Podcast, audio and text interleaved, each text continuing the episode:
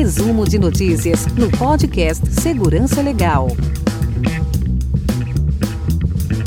Bem-vindos e bem-vindas ao resumo de notícias do podcast Segurança Legal, episódio 294. Eu sou Guilherme Goulart e junto com Camila Fanslau vamos trazer para vocês um pouco do que ocorreu Nessas últimas quinzenas, né, a gente deu uma atrasada que deixamos a peteca cair por alguns dias, por algumas semanas. Era para esse episódio ter sido publicado lá no dia 22, então depois disso a gente até adicionou algumas notícias ali, mas ao mesmo tempo a parte das notícias é muito dinâmica, tem coisas muito importantes acontecendo. É, basta pensar ou basta lembrar das últimas quedas aí do Facebook WhatsApp e Instagram, que nós vamos falar no momento oportuno, mas não agora. Mas apenas fazendo esse disclaimer aqui que as notícias estão atrasadas e para a gente não deixar de trazer essas notícias que são importantes, a gente traz mesmo assim.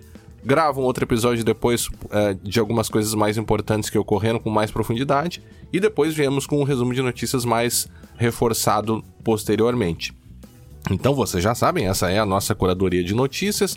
Para você que não teve tempo de acompanhar o noticiário, nós aqui selecionamos e comentamos as notícias mais importantes da área, lembrando que elas são apresentadas de forma resumida, caso você queira lê-las na íntegra. Os links estão no seu agregador de podcasts preferido, então lá no nosso site. Para entrar em contato conosco, enviar suas críticas e sugestões é muito fácil. Basta enviar uma mensagem para podcast@segurançalegal.com ou, se preferir, também pelo arroba segurança legal lá no Twitter. Já pensou em apoiar o projeto Segurança Legal? Acesse o site PicPay, picpay.me barra segurança legal ou o apoia.se barra segurança legal, escolha uma das modalidades de apoio e entre os benefícios recebidos você terá acesso ao nosso grupo exclusivo de apoiadores lá no Telegram. E neste episódio, o vai e volta das alterações no Marco Civil, novas movimentações da ANPD, mudanças no Pix, El Salvador torna-se o primeiro país a ter o Bitcoin como moeda oficial. Proton Mail divulga endereços IPs de ativistas, entre outras notícias, e vamos a elas. Vimos nas últimas semanas, então, esse vai e volta da tentativa de modificar o marco civil da internet, o que começou com uma medida provisória bem estranha editada pelo presidente da República as notícias no Brasil são, são tão intensas, né, que isso parece que aconteceu há muito tempo, mas na verdade não, foi em setembro, faz bem pouco tempo que isso aconteceu. E é necessário dizer também que essa situação toda dessa alteração, dessa tentativa de se alterar o Marco Civil, para além da questão jurídica, também tem um fundo político evidente, né? Essa, além dessa inconstitucionalidade da medida ser evidente, chama atenção o fato de que, naturalmente, um presidente da República deve ter sido orientado nessa direção. Não é possível, né, que um, um presidente da República sozinho, sem nenhuma orientação, edite MPs. Então, é, e isso chama atenção porque foi um consenso entre os juristas e especialistas que essa ideia de modificação seria a, apenas para colocar barreiras para remoção de informação ou para remoção de conteúdo na internet, o que atenderia é, é, evidentemente certos interesses aí do mundo político. Logo após essa assinatura da medida provisória pelo presidente, vários partidos ajuizaram a, a algumas adins, né? E a primeira veio, inclusive, pelo PSB, que foi assinada, entre outros juristas, pelo professor Danilo Doneda, todo mundo conhece, um especialista na área de proteção de dados e também que atuou nessa, nesse aspecto aqui de, de proteção de discurso, enfim, né, ou da, da proteção da própria liberdade é, de expressão e, e, dos limites dessa liberdade, enfim, atuando nessa DIN também. E claro que houve muitas movimentações, muita gente falando sobre esse tema, o próprio professor Carlos Afonso de Souza chegou a indicar que a medida provisória criaria um verdadeiro Ministério da Mentira no Brasil. Além da falta de urgência, característica essencial de toda MP, ela também seria inconstitucional. Segundo ele, a medida provisória, abre aspas, né, a medida provisória cria uma lista de temas que podem levar à moderação de contas e de conteúdos. Mais interessante do que contemplar o que entrou na lista, ou mesmo se deveríamos ter uma lista com força de lei, pergunta ele, é prestar atenção no que não está lá. Essas alterações permitiriam que as redes sociais possam moderar a conta de um usuário se ele estiver inadimplente, sendo que a maioria das redes sociais é gratuita, se fingir ser outra pessoa, salvo se for para fins humorísticos, se usar robôs para ganhar visibilidade, se violar propriedade intelectual, se reiteradamente violar as regras de moderação dispostas no artigo seguinte, diz ele, e se a decisão judicial ordenando, e se houver né, decisão judicial ordenando a remoção da conta. E ele continua dizendo ainda que a preocupação é, é o que não entrou na lista. Né? A preocupação maior seria no que não entrou na lista, como, por exemplo, desinformação sobre tratamento precoce ou sobre tratamentos ineficientes, in, é, comprovadamente inefetivos para a Covid, né? Como todo mundo sabe, isso é um grande problema aí atualmente no Brasil. O caso então chega ao Supremo, inclusive com pedido do próprio Procurador-Geral da República para ah, com a suspensão liminar, né, da MP, e a própria ministra Rosa Weber indicou que, abre aspas, a meu juízo, somente lei em sentido formal, oriunda do Congresso Nacional, até rimou, pode fazê-lo, pode fazê-lo, ou seja, essa alteração, né? Por questões atinentes à legitimidade democrática, por maior transparência, por qualidade deliberativa, por possibilidade de participação de atores da sociedade civil e pela reserva constitucional da de lei congressual. O caso é que no mesmo dia o presidente do Senado, Rodrigo Pacheco, devolveu o MP ao executivo e de fato, no âmbito do processo legislativo até mesmo chama atenção essa devolução pelo presidente do Senado e ele usou como base o inciso 11 do artigo 48 do regimento interno do Senado, que permite que o presidente impugne, impugne proposições que lhe pareçam contrárias à Constituição, às leis ou ao próprio regimento, a este regimento. Né? E claro que, até onde eu sei, isso não é muito utilizado pelas próprias razões e políticas que envolvem esse tipo de, de tramitação, né? É, o que demonstraria, mais uma vez, uma certa, uma própria inabilidade, né?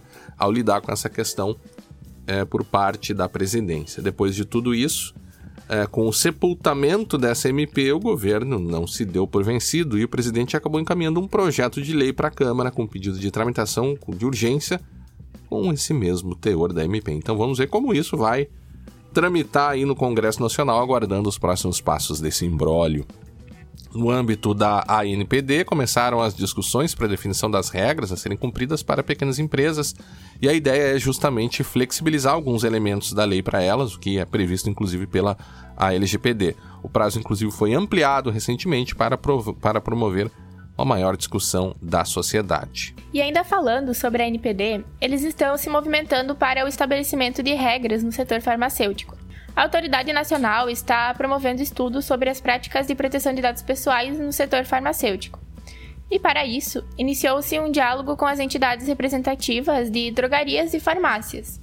De acordo com a autoridade, a análise está sendo conduzida pela Coordenação Geral de Tecnologia e Pesquisa e tem o intuito de incentivar associações a promoverem boas práticas contra a LGPD.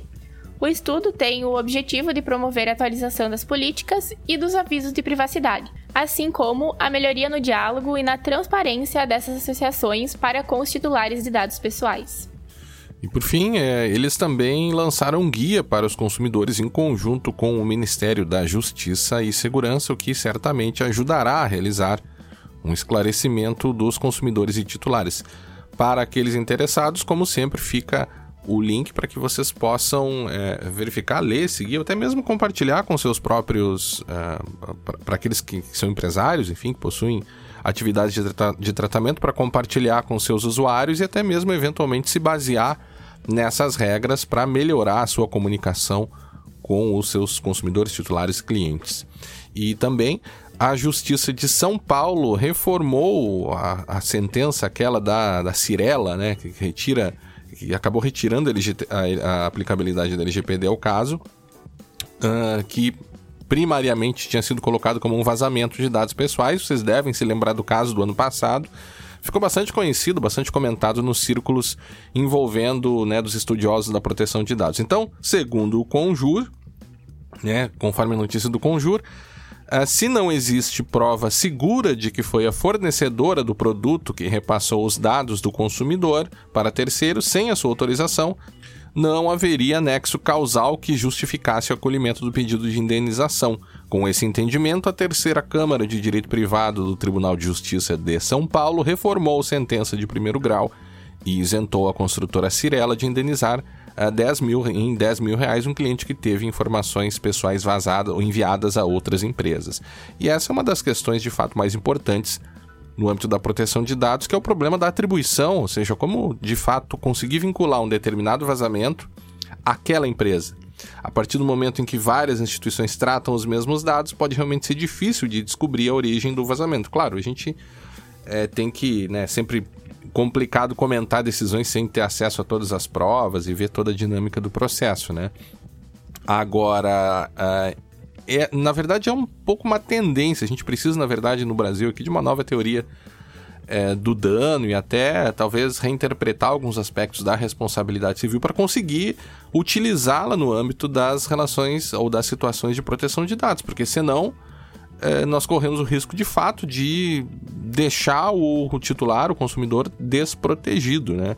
A própria decisão também considerou que não houve dano com o vazamento. E esse é um outro problema que os nossos tribunais vão precisar, e a nossa doutrina né, jurídica vai precisar ajustar e analisar, que é, como eu disse, talvez uma nova teoria do dano para dar conta desses novos desafios. O Banco Central está promovendo mudança nos meios eletrônicos de pagamento, e dentre eles o Pix, que tem sido muito utilizado por grande parte dos brasileiros, terá algumas novidades, como a limitação de mil reais no valor das operações realizadas por pessoas físicas, incluindo mês, entre 20 e 6 horas. Além dessas limitações e outras alterações, o Banco Central anunciou dois novos produtos envolvendo o Pix, o Pix Saque e o Pix Troco, que começam a ser implementados a partir de 29 de novembro. Segundo o UOL, o que motivou grande parte das mudanças foi o aumento significativo de golpes envolvendo o Pix.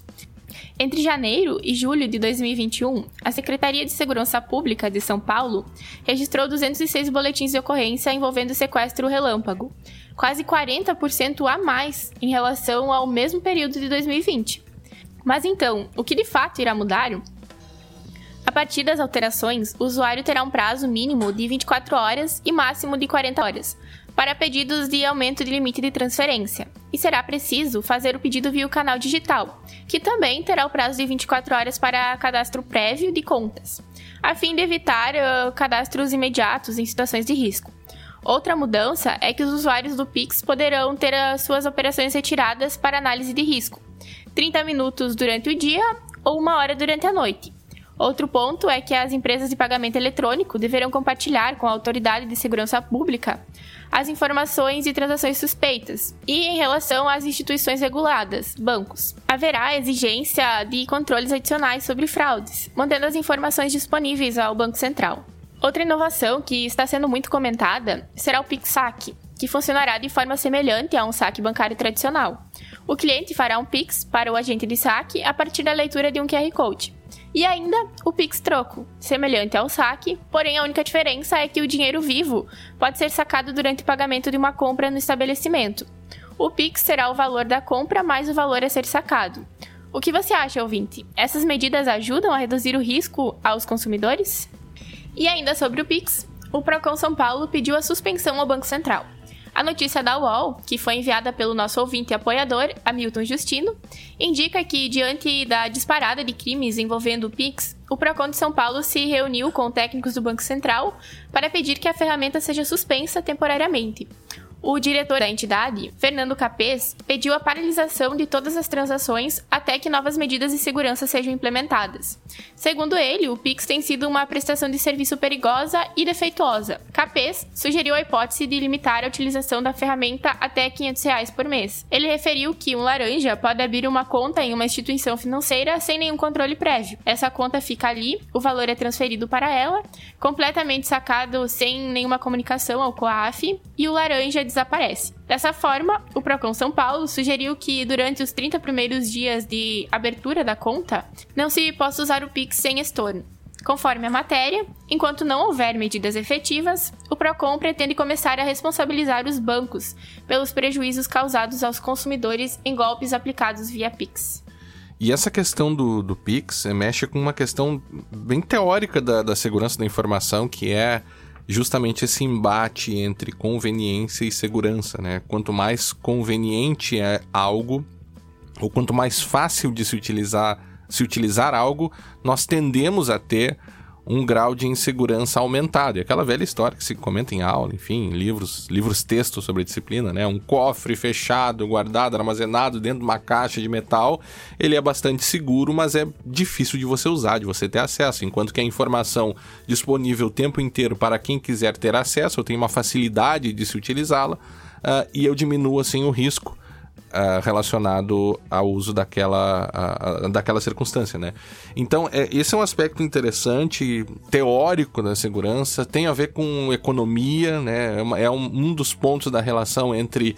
É, um dos pontos de relação entre segurança da informação e economia e talvez esteja faltando aí um, um pouco dessa integração, de, de, trazer essa abordagem um pouco mais multi ou interdisciplinar para análise do problema, porque se quisermos muita conveniência, muita rapidez né, e muita facilidade, naturalmente teremos menos segurança. A questão é saber quem é que vai é, é, sofrer é, o, os impactos desses riscos é, que estão aparecendo no uso dessas ferramentas.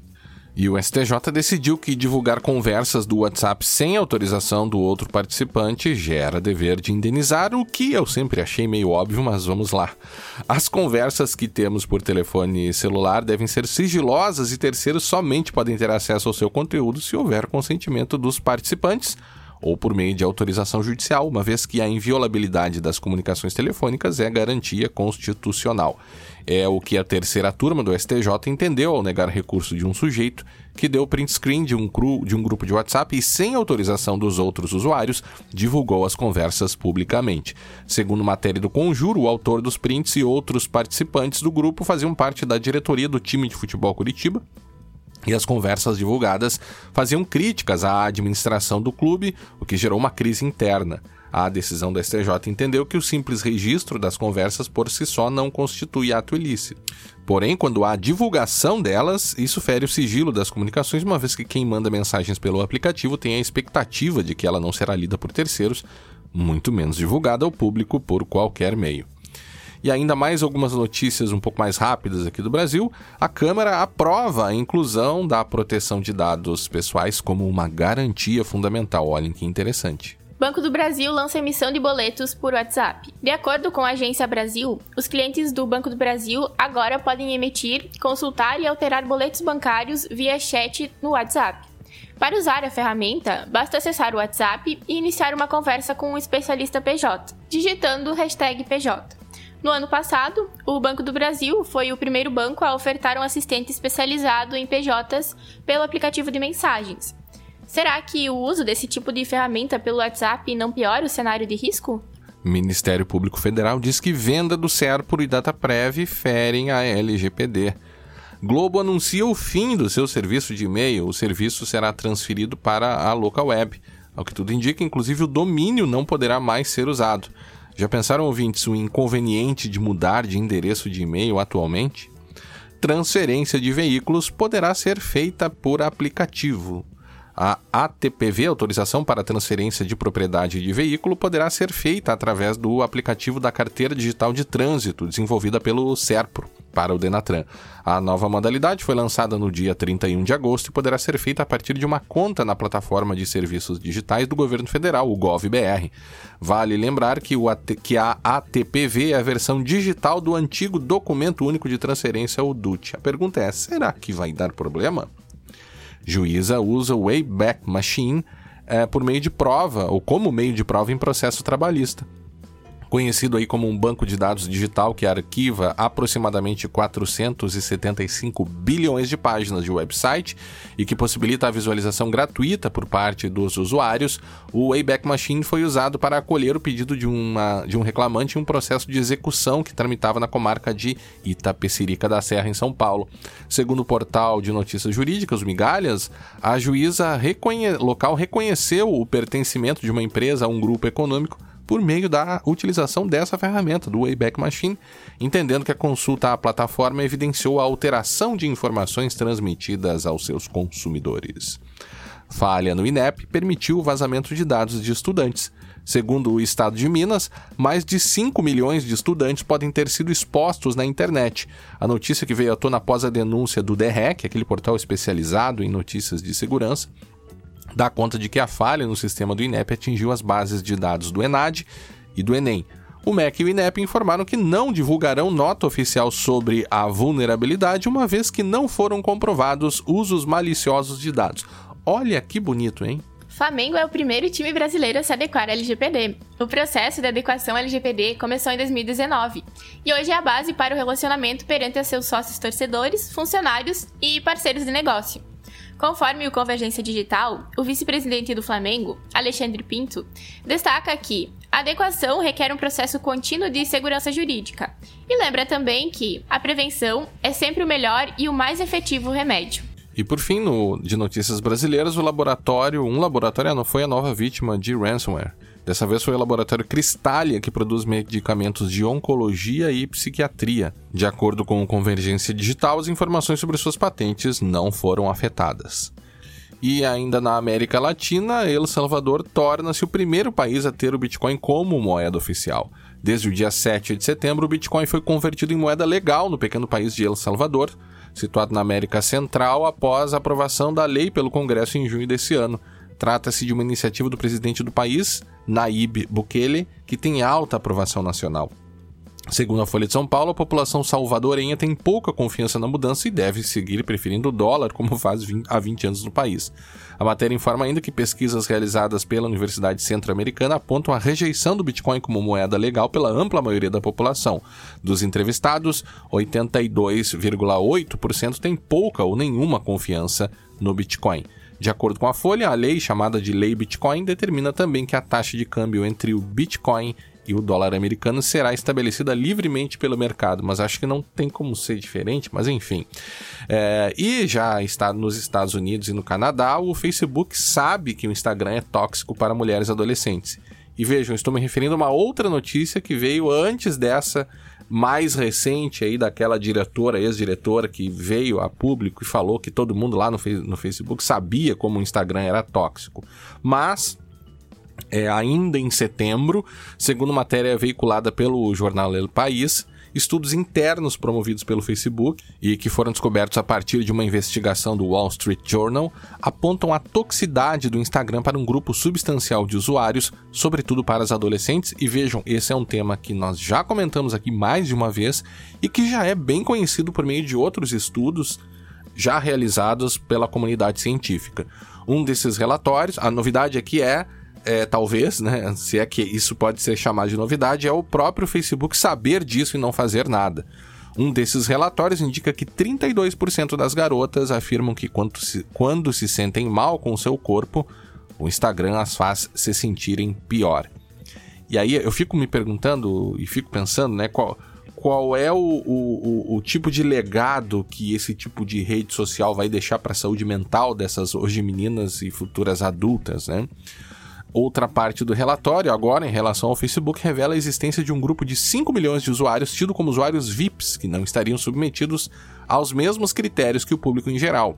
De acordo com o El País, a investigação promovida pelo Wall Street Journal aponta que quando um usuário normal do Facebook escreve algo explicitamente violento ou publica uma imagem de nu, a rede suprime a publicação. Contudo, no caso dos VIPs, a moderação muitas vezes nem ocorre para que seja evitada a publicidade negativa entre os seguidores dos VIPs e também pela repercussão na imprensa. O fato é que os estudos relacionados ao Instagram são mais preocupantes pelo público adolescente afetado. Em um desses estudos internos foi revelado que 40% das jovens começam a se sentir pouco atraentes a partir da utilização da rede social. E isso é muito cruel, né? É cruel você saber que um grupo é, de diretores, de investidores, sabe disso e se aproveita de sentimentos negativos e sabe-se lá quais os efeitos, como eu disse antes, para a saúde mental dessas pessoas e se aproveitam disso para ganhar dinheiro. É algo realmente muito cruel. Esse índice entre os meninos é de 14%. Para o Wall Street Journal, o que causa indignação e que foi motivo de suas investigações é a distância do que o Facebook declara publicamente e seus complexos debates internos com dados precisos. Inclusive, seus representantes tendem sempre a relativizar os impactos da plataforma sobre a autoestima de seus usuários.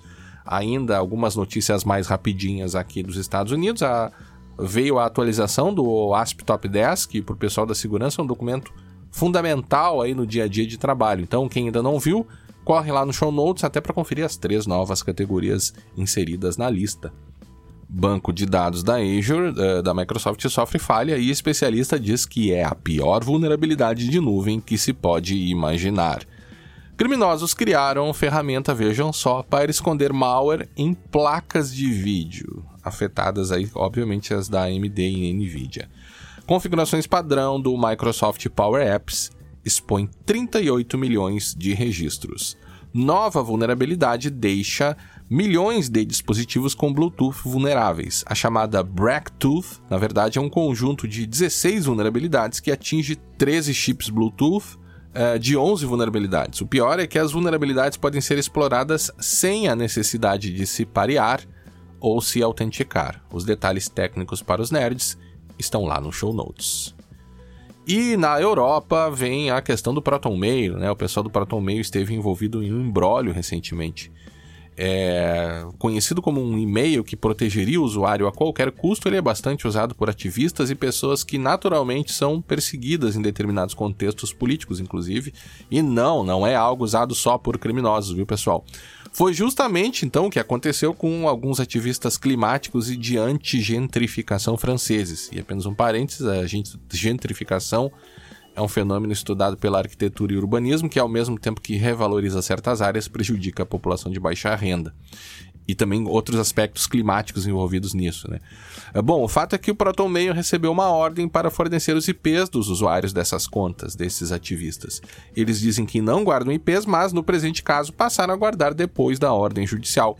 E seria um paradigma um pouco diferente aqui do direito brasileiro, que aqui a gente registra logs o tempo inteiro e lá somente depois da, da ordem.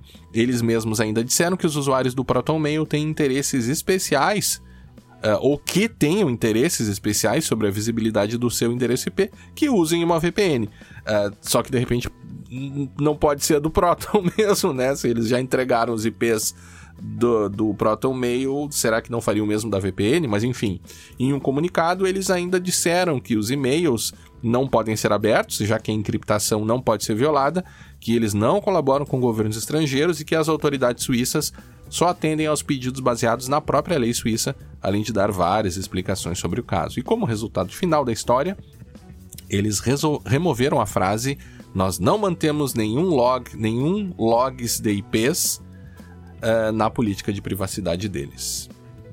Uh, algumas notícias rapidinhas da Europa. Britânico cai em golpe e compra falso NFT de Bansky por 1,7 milhões de reais.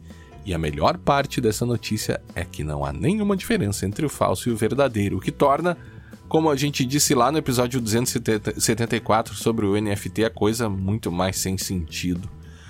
T-Mobile tem dados vazados pela sexta vez, conforme informação lá do pessoal do UDHack. Mais de 53 milhões de clientes foram afetados e seus dados estão sendo vendidos pelo preço de 6 bitcoins pelos criminosos. E já na China, indo para a Ásia, foram estabelecidos novos controles rígidos sobre o uso de algoritmos. A administração chinesa para o ciberespaço definiu algumas regras importantes e até mesmo curiosas sobre o uso de algoritmos, envolvendo inclusive até a possibilidade dos usuários poderem ou terem o direito de deletar keywords que os softwares possam estar usando para criar perfis sobre eles. E também há o dever de informação de que os algoritmos estão sendo usados na relação comercial estabelecida. O tema é, e como a gente não fala é, chinês, né, o mandarim, o, o, tema é explicado pela professora é, Kendra Scheffer, né, que atua na China e que traz lá algumas traduções, visto que o documento até o momento que a gente recolheu aqui só estava em mandarim mesmo. A China também decidiu limitar o tempo que as crianças passam jogando na internet. De acordo com a matéria vinculada pela Folha de São Paulo, a preocupação com o crescente vício em jogos online motivou as agências reguladoras da China a reduzir o tempo que os jogadores menores de 18 anos podem se dedicar aos games. Nas sextas-feiras, fins de semana e feriados, os usuários menores de idade terão apenas o horário das 8 às 9 horas para jogos online. E as empresas de games serão proibidas de oferecer tais serviços fora dessa grade de horário, devendo ainda comprovar que adotaram um sistema de verificação de nomes reais, disse a agência reguladora chinesa. E ainda na Ásia, Google e Facebook instalarão cabo submarino de 12 mil quilômetros para conectar o sudoeste da Ásia. O projeto beneficiará Japão, Taiwan, Indonésia, Filipinas e Singapura e deve entrar em funcionamento até 2024.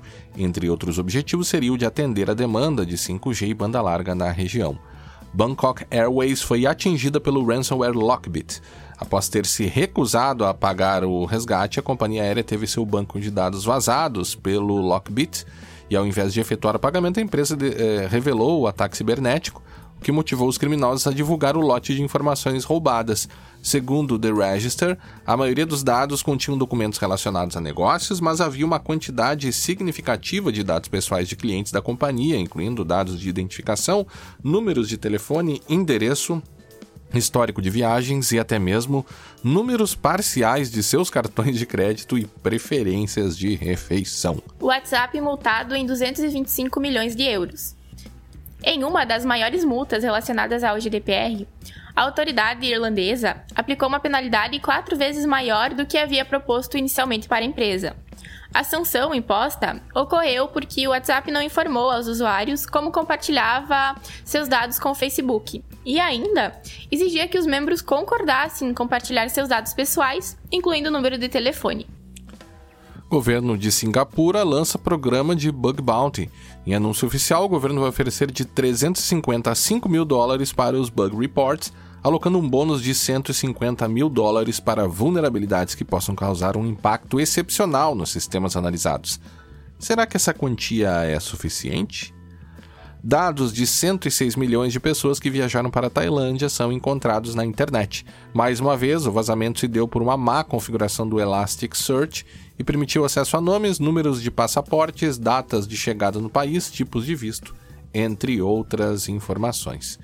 E, lá na Oceania, o Centro Australiano de Cibersegurança traz um relatório apontando o comprometimento de múltiplas organizações pelo ransomware Lockbit. De acordo com o Australian Cyber Security Center, o ransomware Lockbit vem atingindo inúmeras organizações em vários setores da indústria e seus ataques fazem com que as vítimas recebam pedidos de pagamento de resgates e criptografia de dados, sempre com a ameaça de que os dados roubados serão amplamente divulgados. A notícia veiculada pela Business News Australia indica News Australia, perdão, indica que a ação cybercriminosa restringe o acesso a arquivos e sistemas corporativos criptografandos, o que é óbvio. A matéria aponta ainda que o grupo criminoso atua em diversos países ao redor do globo, o que seria obviamente muito preocupante e o parlamento australiano deu o sinal verde para uma nova lei de vigilância. Ao ampliar os poderes dos órgãos de investigação, a nova lei permite que, as redes, que redes inteiras possam ser interceptadas pela polícia, além de dar poderes para que ela possa acessar até mesmo e até mesmo modificar conjuntos de dados, o que é bem importante para a questão de cadeia de custódia, né, e, e, em relação às provas ilícitas até mesmo depois, né, é, no caso dessas modificações. A polícia também poderia realizar até mesmo sequestros legais de contas, tomando o seu controle total. Os argumentos para tais novos poderes são bem semelhantes do que ocorre do lado de cada mundo. Buscar instrumentos para perseguir criminosos que realizam atividades de terrorismo e de pornografia infantil. A questão é: será que o remédio não pode ser mais prejudicial do que a própria doença? E por fim, agradecemos a todos e todas que nos acompanharam até aqui. Este episódio contou com a produção de Guilherme Goulart, Camila Fanslau e Vinícius Castilhos. Aguardamos todos na próxima edição do podcast Segurança Legal. Até a próxima!